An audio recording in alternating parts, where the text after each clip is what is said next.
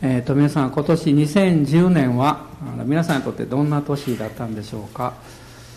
ちょっと厳しかったかなという方はどのぐらいいらっしゃいますか？はい。うんまあまあ良かったかなという方はどのぐらいおられますか？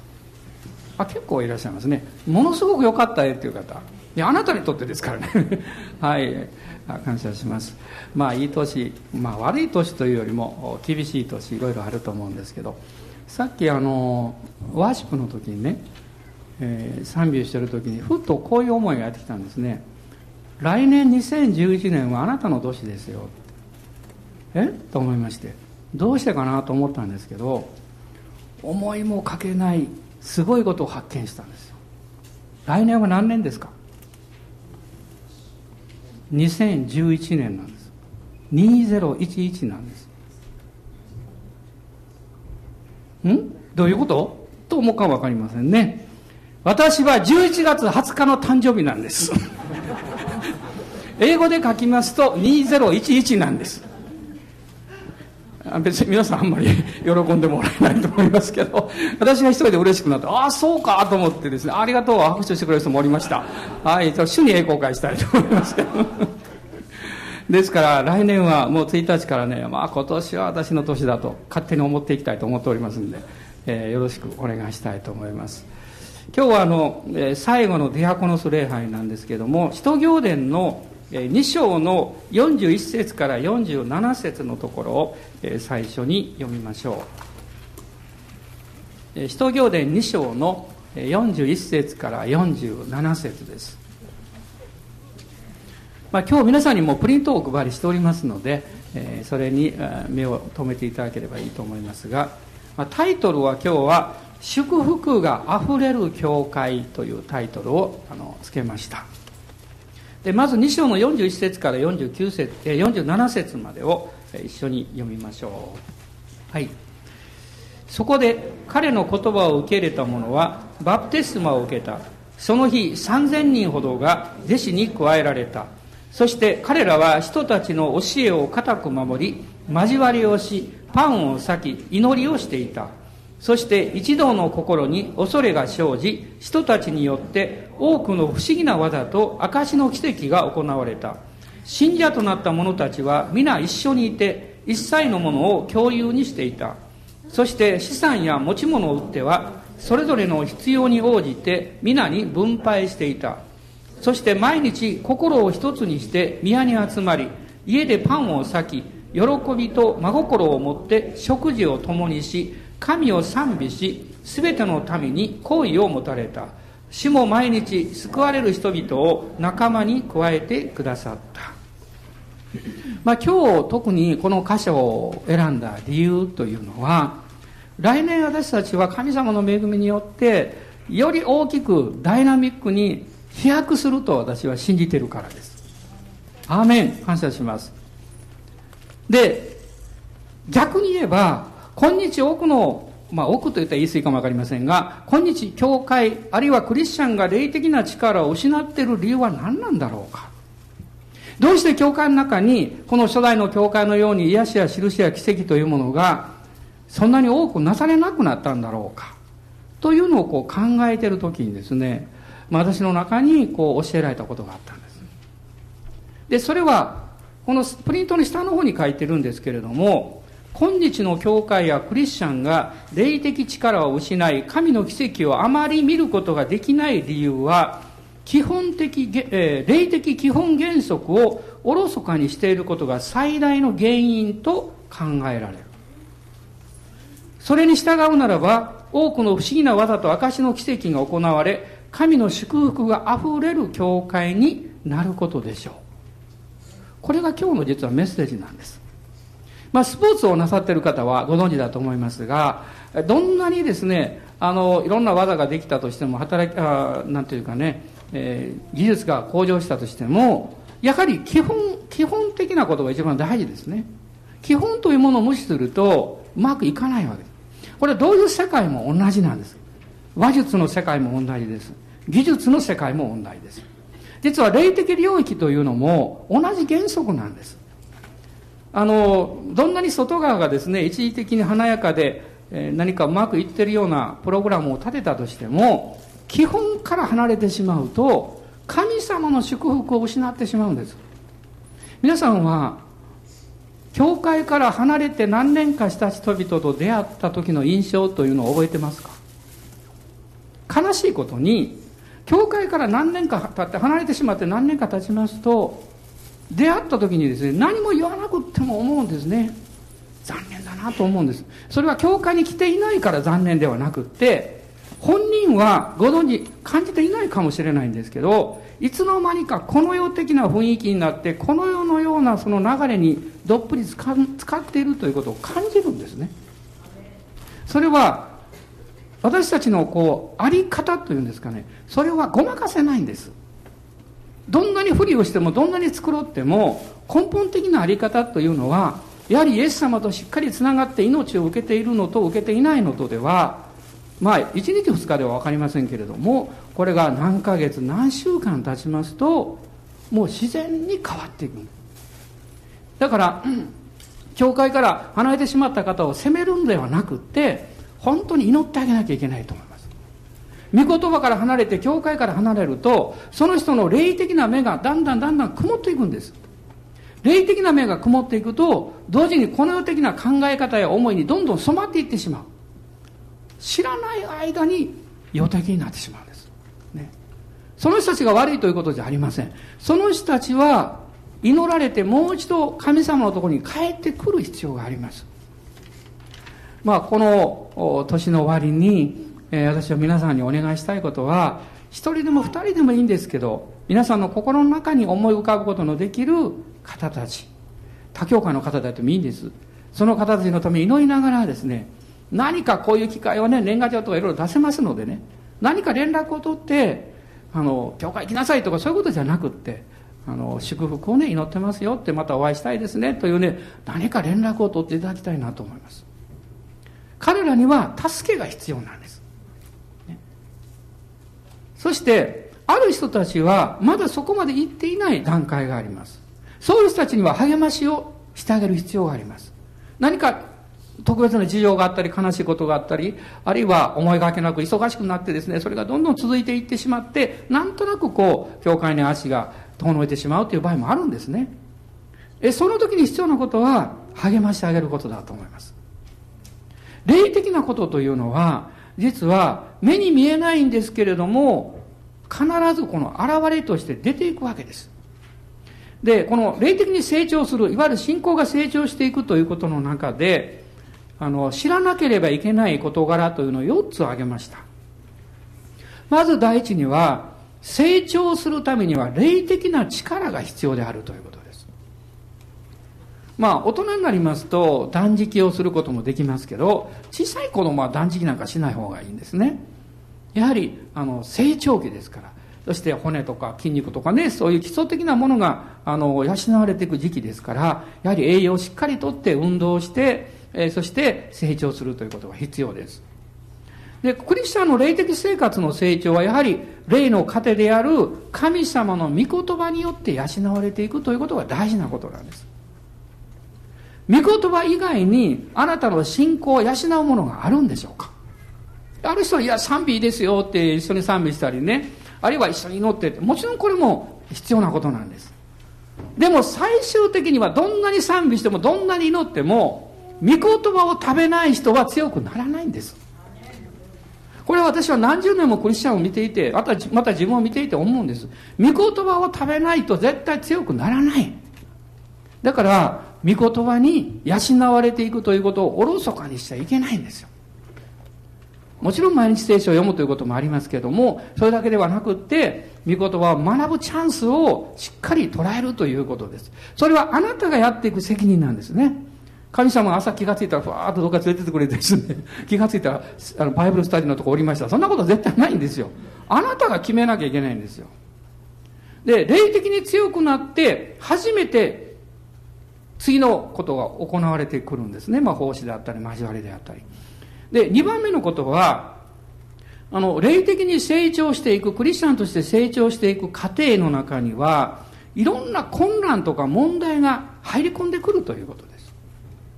ですから例えばえーまあ、この世とのいろんな問題をあまり感じないという人はおそらく妥協してるんでしょう 仲良くやってるんでしょう多分だから問題感じないでもいろんな問題を感じる人はあなたは必死になって私イエス様に従いたいんだというねそういう真剣な誠実な思いを持っておられるからだと思います。で世の力というのは私たちの心の隙間を狙ってるわけです。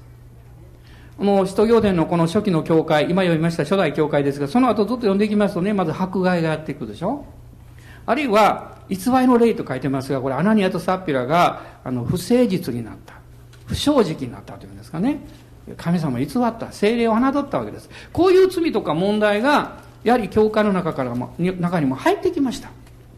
あるいはあのヤモメの人たちの特に海外から帰ってきたヤモメの人たちの、まあ、配給の問題であのことで問題が起こりました。これ6章に出てくるんですけどやはり実務的な要因というものがあの起こってくるわけです。でなぜこういう問題が起こってきたかっていうと実はペンテコステの日に120人の選ばれたこの弟子たちを中心にしてその日のうちに3000人が加わったんですよ。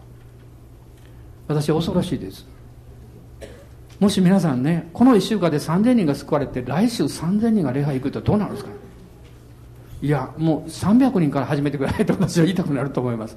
つまりたくさんの人が救われることは素晴らしいことなんですがその人たちがイエス様の弟子として成長していくというプロセスにはですねものすごい大きな霊的負担というものがかかってくるんですよプレッシャーがかかってくるいろんな問題を持った人たちがどっと来るわけですからねもうその人たちが一挙にですねもうなんていうんですかね、混乱が起こる要因を作ってしまうわけですね。ですから、まあ、3000人が救われる、次5000人が救われるんですけど、こういうとこだけ見ていくと、うわぁ、初代教会すごいなと思うんですけど、実際起こったら大変なことです。以前、もう随分前ですが、私が伝道者の頃に、えー、土曜日に一人の壮年の方がふらっと入ってきたんです。で、その人が言うには、いや、私はあの、えー、なんていうかあの橋とかああいうのをこう作るあの特別な特殊な仕事あるでしょそのあのいわゆる棟梁さん。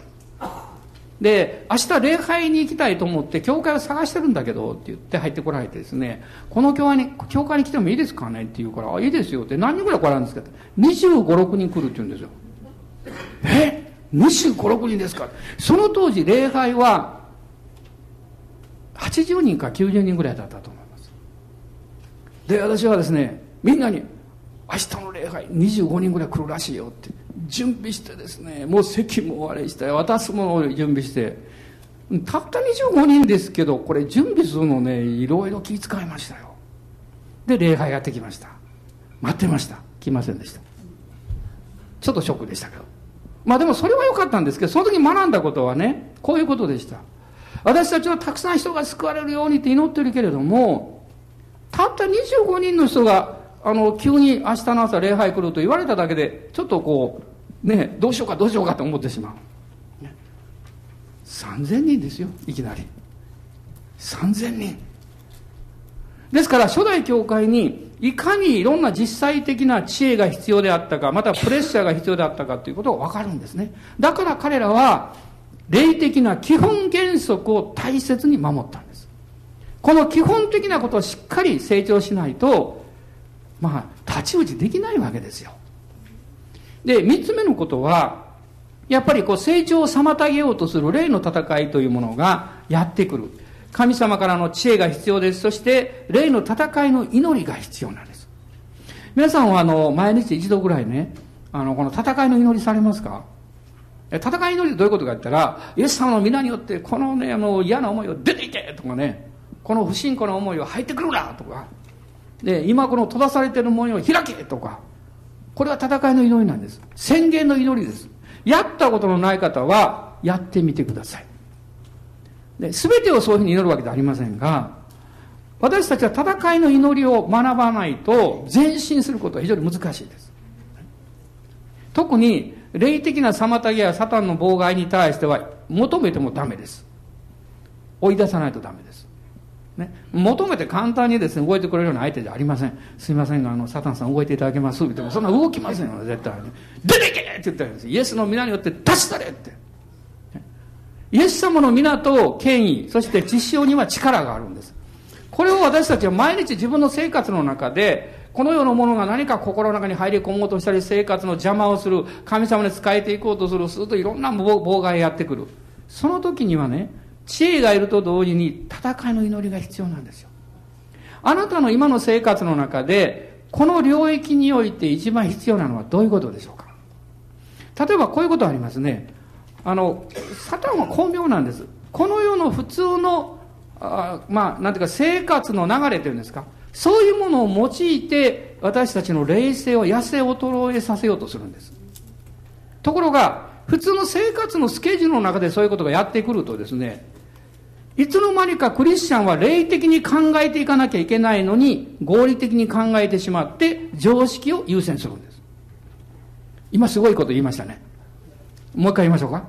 クリスチャンは霊的なものを優先しなきゃいけないのに、合理的に考えてしまって、結果的に、その周りが立てた、うん、周りからこう与えられた計画を優先してしまって、霊的なものを削ってしまう。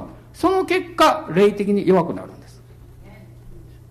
で。もちろん仕事のそういうスケジュールやいろんなものがあってですね、もう決められてしまうこともあるかもわかりません。でも、考えてみていただきたいんです。あなたはその時に祈りましたかということです。そのまま受け入れてしまってないかということです。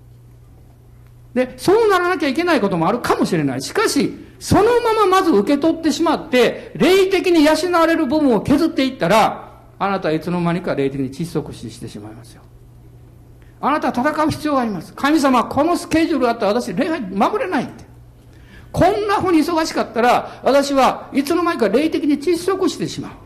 神様どうぞ助けてください。敵の妨害は常識的な形でやってくるから、どうぞそのところに主が働いてください。祈りまたイエスの皆によって、そういうプレッシャーや、この、えー、予的、この世のこと、悪いってことじゃありませんか？おかしないね。悪いことじゃなくて、この世の生活的なことがあまりにも支配、えー、するような力をこう持ってくるならば、イエスの皆によって対抗しなきゃいけないんですよ。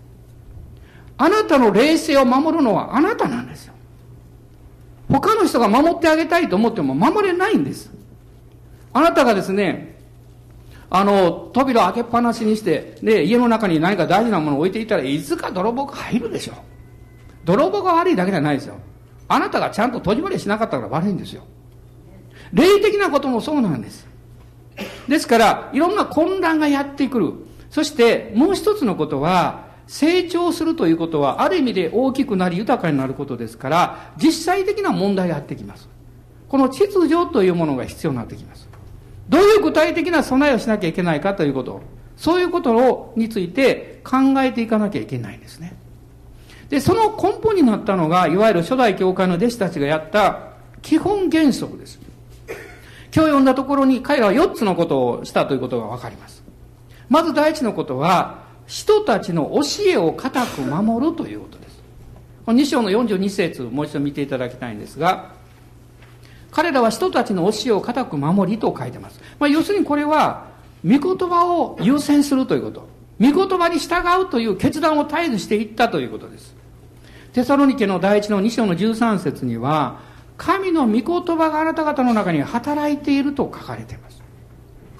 でも、大事なことはですね、神様の御言葉が働きやすいような状況をあなたが作っているかということです。もし私たちが何か生活のことや仕事のことや、そういうことでですね、もう四六時中そのことばかり考えていたとしたら、御言葉があなたの中に働きかけていても、それを、その働きをこう、広げていく場所をあなたが奪ってしまうことになります。あの、仕事に行く行き帰りとかですね。あるいは休憩時間とか、お仕事の方も。あるいはお家に帰って、まあくつろいで食事をしてテレビを見たり、それも構わないでしょう。でも、あなたが必ず神様の前に静まる時を、たとえ短くても持つという習慣を作ることです。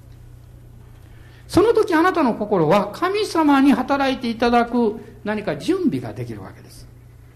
御言葉がいくら働いていても、そのスペースを作らないと、御言葉は働きかけることができないんですね。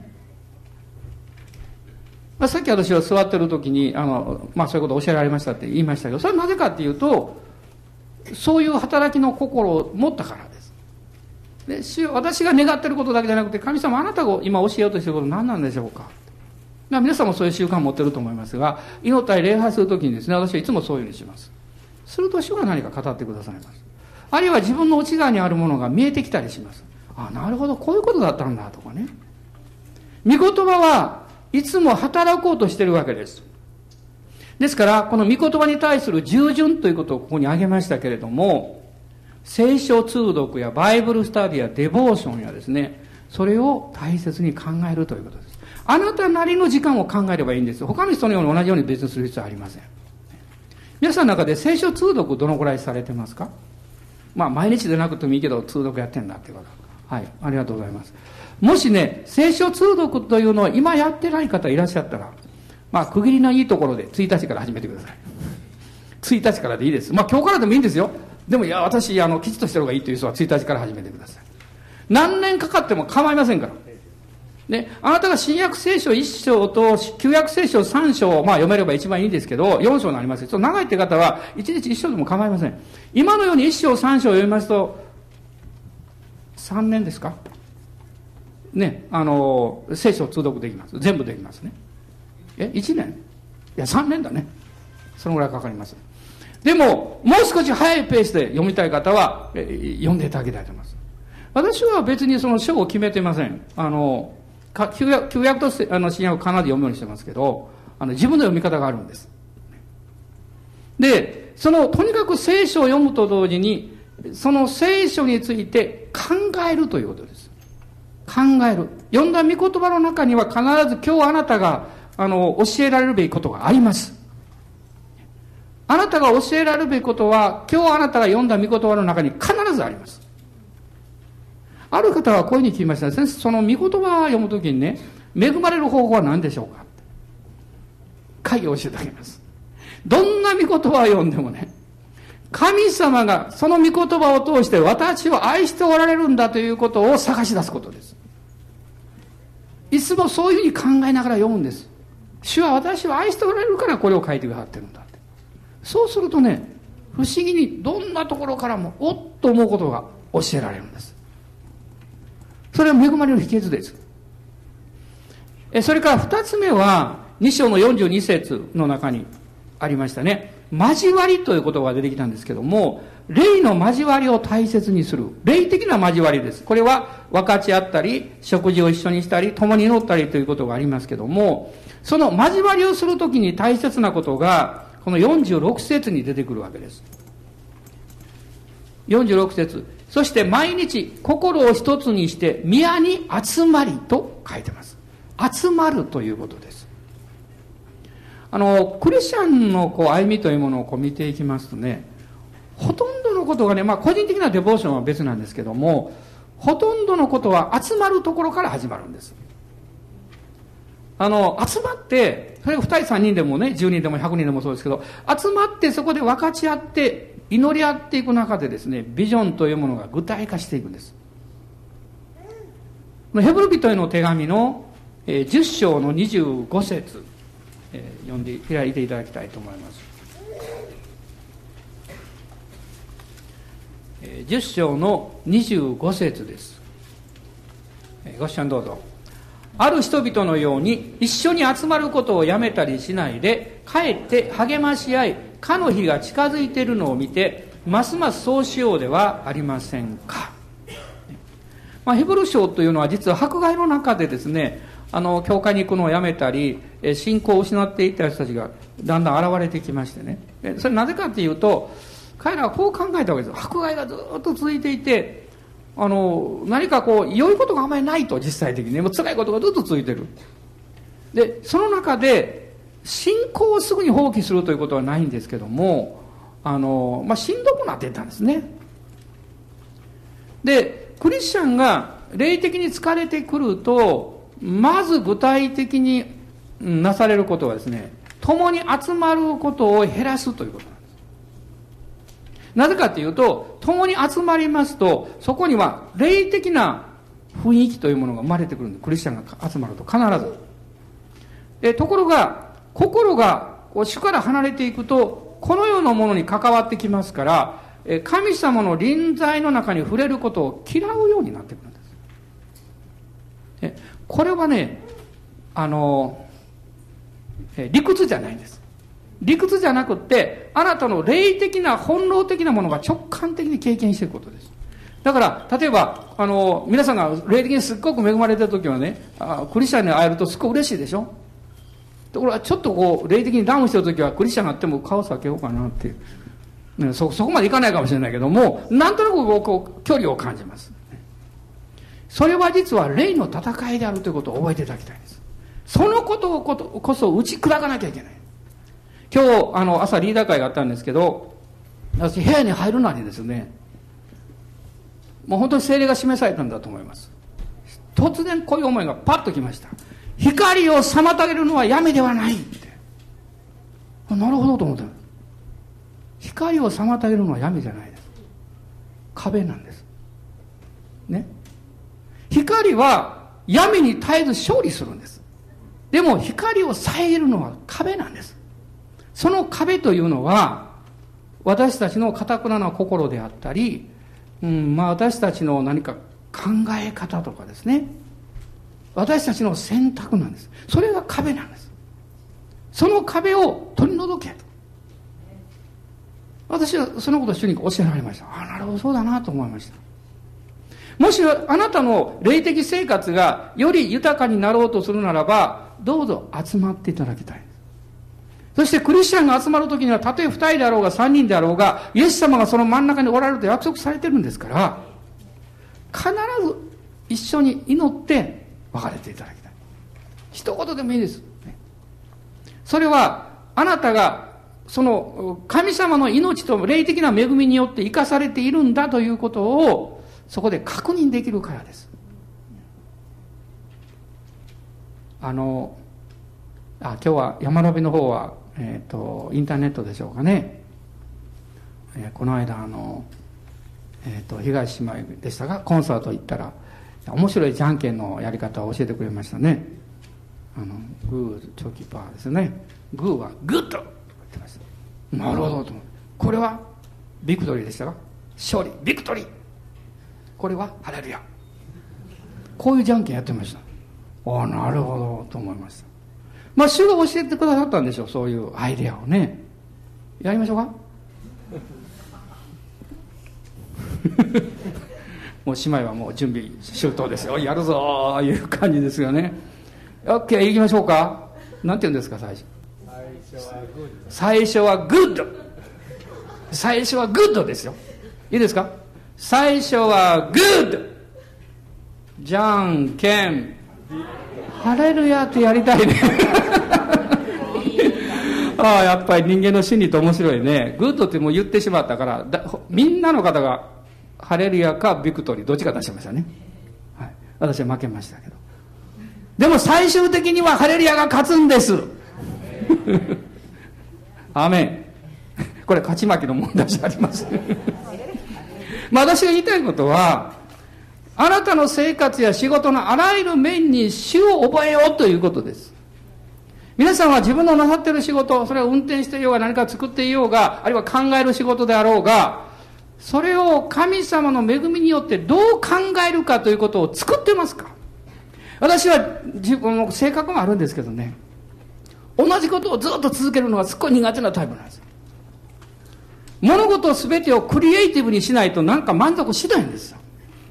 何もできなかったらもう場所でも変えようかっていうですね、まあ、最近教会の椅子の位置あまり変えてませんけどもう同じことを続けるの嫌なんです。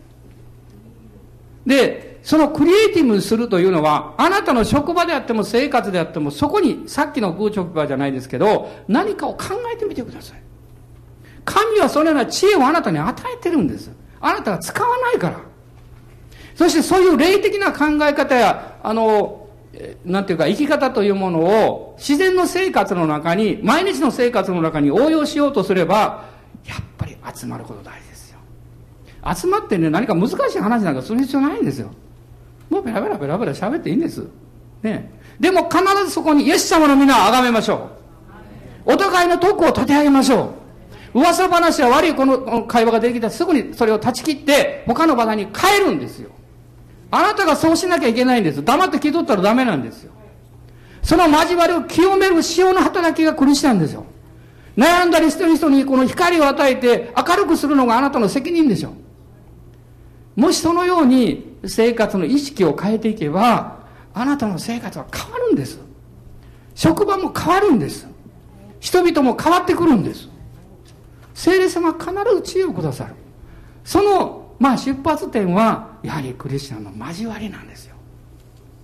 だから、集まることをやめたりしないでと書かれています。来年は、まあもちろん今時間的に難しい方もいらっしゃると思うんですけど、どうぞ皆さん一つでも多くの集会に出れるように祈ってみてください。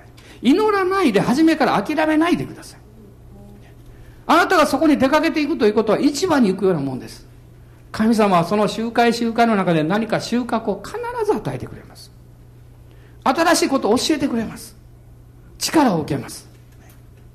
そして三つ目のことは、2章の47節にありますが、神を賛美するということでした。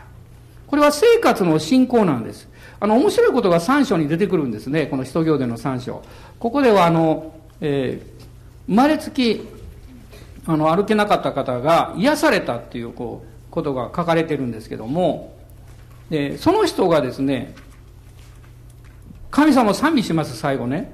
で、9節読んでいただきたいんです。どうぞ。人々は皆、彼が歩きながら神を賛美しているのを見たと書かれています。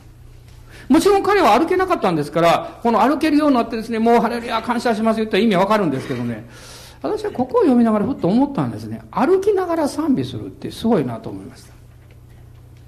皆さん歩きながら賛美しますか？ね、ハレルヤ、ハレルヤ、アメン、ハレルヤハレルヤ、アメン、ハレルヤって、時の威厳で祈りながらね、たまたま横に誰か通ったら、う、この人何言ってるのかな？と思って見られるかわかんないけど、つまりこの歩きながらっていうのは、生活しながらっていう意味ですよ。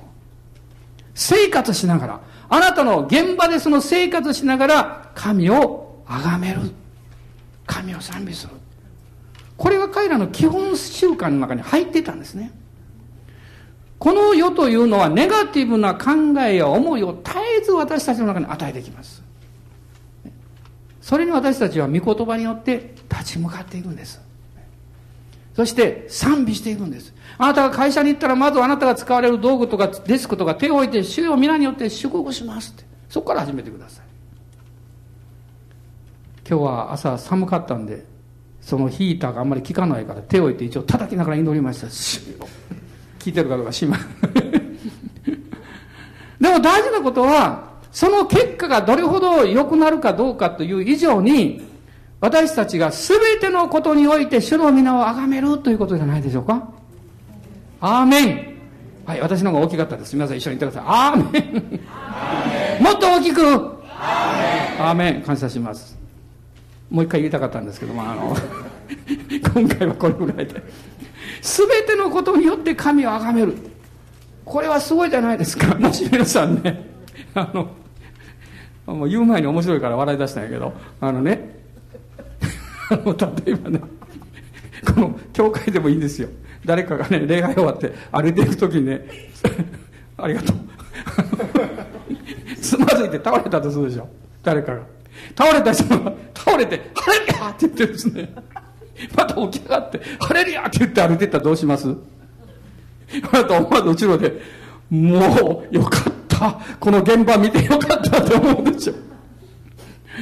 あの、倒れた人がね、倒れた中でハレルヤってこれすごいですよ。こう言える人は本物です。しまった忘れ物したハレルヤって言ってね。今日は弁当買ったけど、期待、期待、以下か以上か分かんないけど、ハレルヤとかね。なんか、私たちの生活の中で、神様の恵みをそこに置くっていう。ここの世の材料はたくさんあるんですよ。この世の材料生活の材料山ほどある。でもあなたはそこに神様の恵みを置いてますか？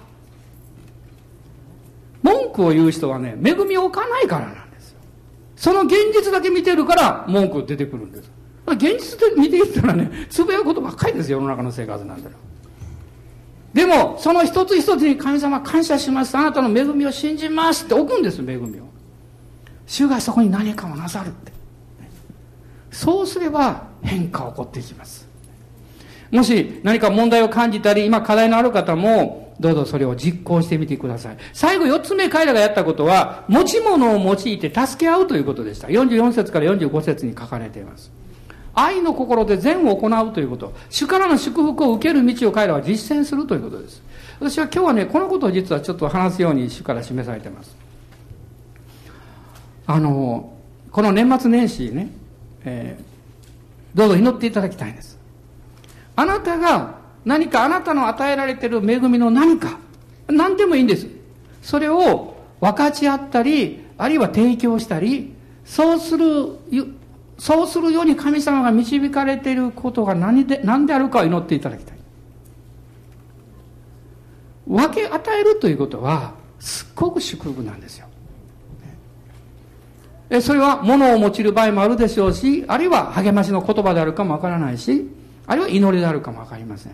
でも、この年の最後にね、自分のこう何かこう生活の周りだけじゃなくって、自分の持っている与えられている恵みを何でもいいですから、神様誰に分け与えたらいいんでしょう？どなたのこと分かち合ったらいいんでしょう？このことを祈ってみたらどうでしょうかね？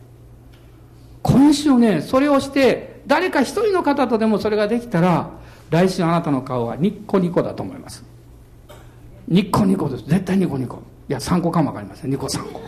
もうとにかく喜びが返ってくるはずです。これはね、実際あるんですね。韓国のある、あの、教会学校で、イエス様を信じた男の子がね、すっごく喜んでいたんですけど、3週間ぐらい経ったらね、もう失望してたんです、すごいね。するとね、そのリーダーの人は賢い人ですね。彼にこう言ったんです。君ね、先週誰かにイエス様のこと話したって。うん、しなかったって。だからだって。で、彼はね、その次の週、友達にイエス様のこと話した。翌週はニコニコして帰ってきた。それは、証や伝道だけじゃないんです。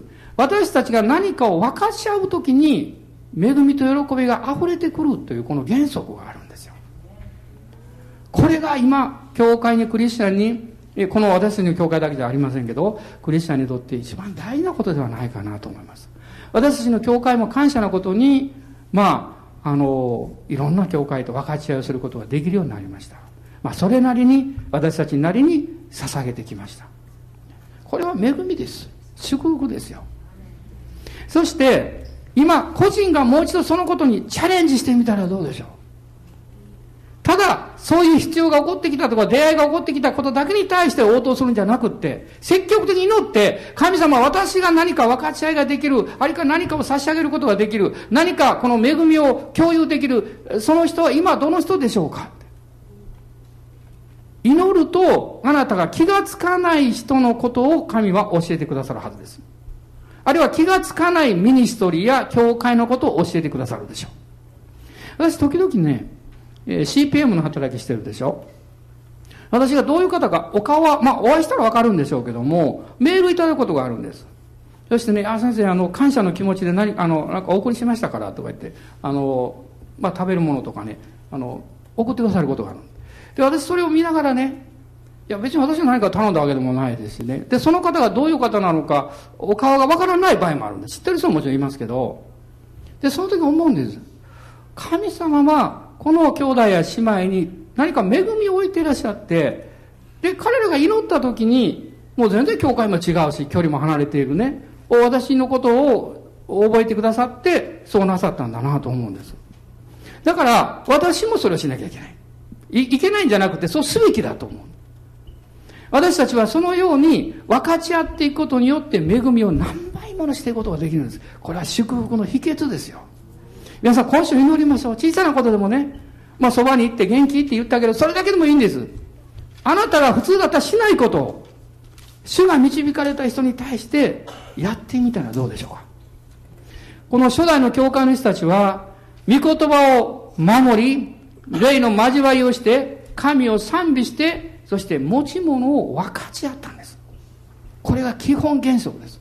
ですからその結果ですね、この4章の、あ、ごめんなさい、え、2章の、え43節に書かれていましたが、多くの不思議な技と証の奇跡が行われたと書かれています。神様の見業が実はこのような原則をしっかり守っていくことによってなされていったわけです。主が新しい土地に大いなる恵みを注いでおられると信じます。アーメン感謝します。終わります。私の予定よりもごめんなさい5分長く話してしまいました。お祈りしたいと思います。イエス様感謝します。今日この最後の礼拝あなたが恵みをくださっていることを信じます。そしてもう一度暗闇が問題ではなく光を妨げている壁が問題であるということを教えられます。それは自分の堅くなさであったり祈らないことであったり求めないことであったりそういう壁を今日取り除いてください。光は必ず闇に勝ちます。ですから恐れではなく私たちが信仰を持って委ねられている仕事や生活やその場の中に出て行って安守してイエスの皆によって勝利を宣言していくことができますように。また私たちそれぞれしか出会えない方や私たちを通してしか恵みを分かち合うことができない方もいらっしゃると思います。どうぞそれらの人々のことを今週はあなたが示してくださってそして励まし合うことができますように助けをすることができますように主よ私たちを用いてください。来年は世の光として大いにこの教会が用いられる時だと信じます。イエス様感謝します。イエス・キリストの皆によってお祈りします。アーメン。